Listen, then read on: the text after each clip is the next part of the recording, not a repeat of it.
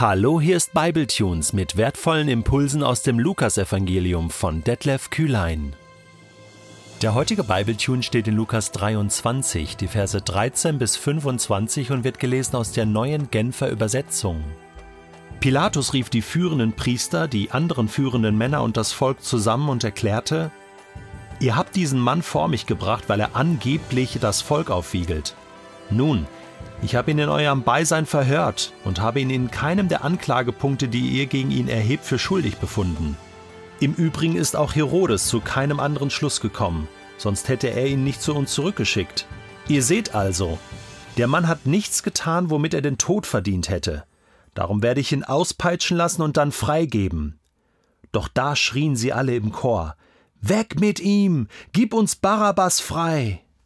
Barabbas saß im Gefängnis, weil er an einem Aufruhr in der Stadt beteiligt gewesen war und einen Mord begangen hatte. Pilatus, der Jesus freilassen wollte, versuchte noch einmal, sich bei der Menge Gehör zu verschaffen. Sie aber schrien nur umso lauter Lass ihn kreuzigen. Lass ihn kreuzigen. Pilatus machte noch einen dritten Versuch. Was für ein Verbrechen hat er denn begangen? fragte er sie. Ich habe nichts an ihm gefunden, wofür er den Tod verdient hätte. Darum werde ich ihn auspeitschen lassen und dann freigeben. Doch sie gaben nicht nach. Mit aller Macht forderten sie, Jesus solle gekreuzigt werden. Schließlich beugte sich Pilatus dem Druck der schreienden Menge und entschied, dass sie ihren Willen haben sollten. Den, der wegen Aufruhr und Mord im Gefängnis saß, gab er frei, wie sie es gefordert hatten. Jesus aber opferte er ihrem Willen. Das, was hier passiert zwischen Pilatus und dem Volk, und was schließlich zur Verurteilung von Jesus führt, ist an Dramatik nicht zu übertreffen. Für uns als alte Bibelleser ist es vielleicht nicht so dramatisch, weil wir kennen ja den Ausgang. Wir wissen ja, wie Pilatus sich entscheiden wird. Wir wissen, dass Jesus zum Tod verurteilt werden wird. Wir wissen ja auch insgeheim, dass das alles so kommen musste. Aber weißt du, versuch dich mal in jemanden hineinzuversetzen, der diesen Bibeltext zum allerersten Mal liest.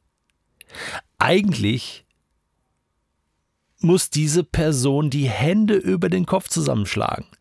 Eigentlich muss diese Person fassungslos davor stehen und sagen, ja, aber Moment, da wurde ja ein Unschuldiger freigesprochen. Und der Gipfel ist doch der, das Volk bzw. die führenden Männer Israels forderten den Tod für Jesus dafür, dass er ein politischer Revolutionär ist, dass er gegen die Römer kämpft, dass er das Volk aufwiegelt, was in Wahrheit gar nicht so war.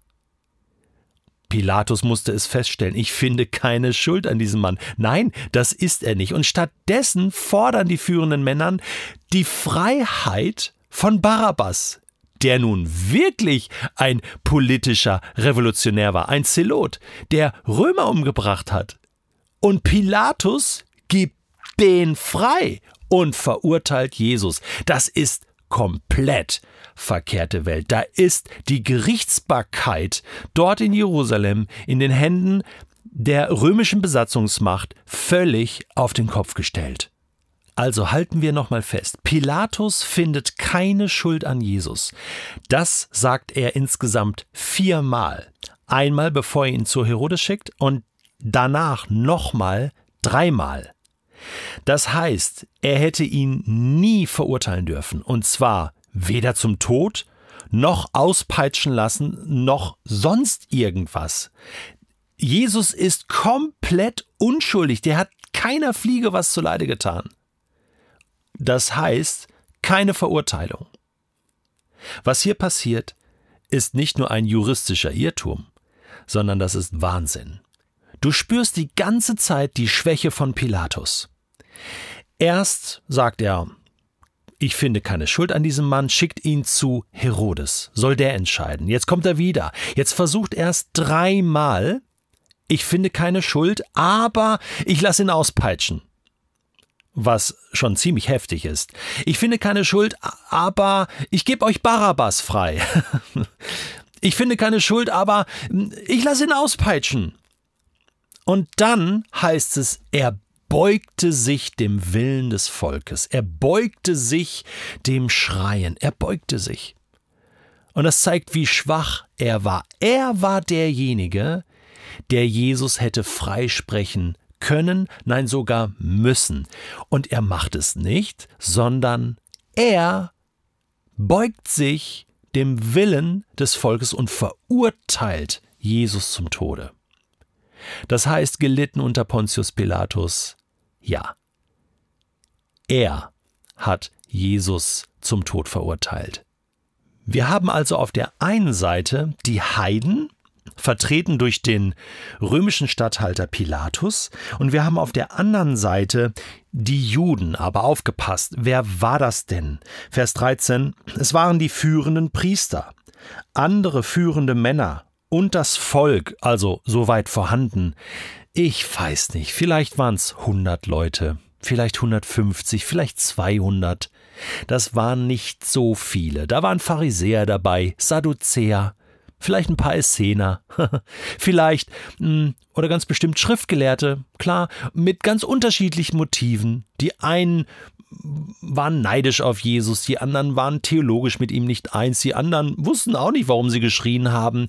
Hier ist ein Bruchteil des jüdischen Volkes. Achtung, da waren ja viele andere in Israel, die für Jesus waren also nicht nur seine Jünger, sondern das Volk war ja für Jesus. Hier ist ein anderes Völkchen zusammen.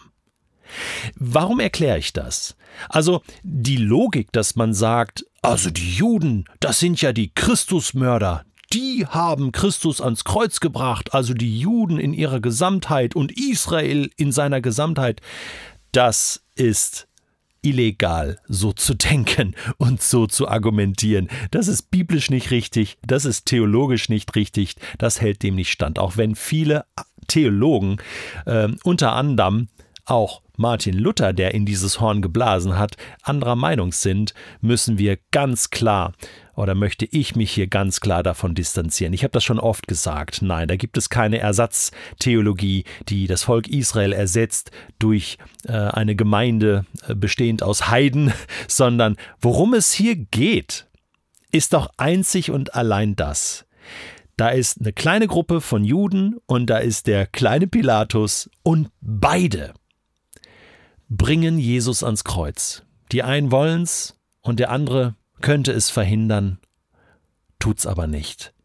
Und sie stehen symbolisch für Juden und Heiden, denn diese Welt besteht aus einem jüdischen Volk und heidnischen Völkern. Jesus ist gekommen für die Schuld der ganzen Welt. Jesus ist gekommen, um ein neues Volk zu gründen, eine Kirche, eine Gemeinschaft aus Juden und Heiden. Und beide, Juden und Heiden, sind schuldig vor Gott und brauchen die rettende Hand Gottes, brauchen die Erlösung durch Jesus Christus. Beide, alle Menschen. Das schwingt hier mit. So sind wir alle schuld am Tod von Jesus. Wenn wir einen Schuldigen suchen, dann muss ich bei mir selbst anfangen. Und dann ist da ja noch Barabbas. Der kommt ja frei. Barabbas, Bar Abba. Dieser Name Bar Abba, Sohn des Abbas, Sohn des Vaters. Es gibt alte Handschriften, die bezeugen, dass dieser Barabbas wahrscheinlich den Namen Jesus trug. Da war noch ein Jesus.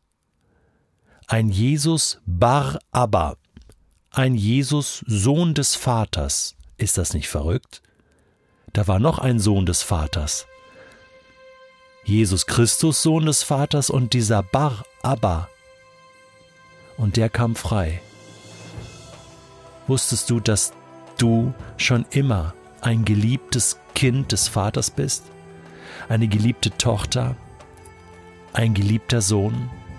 Und wusstest du, dass der einzige himmlische, geliebte Sohn des Vaters im Himmel, für dich und mich deine und meine Schuld getragen hat, unseren Platz eingenommen hat, für immer und ewig? und dass es vollbracht ist?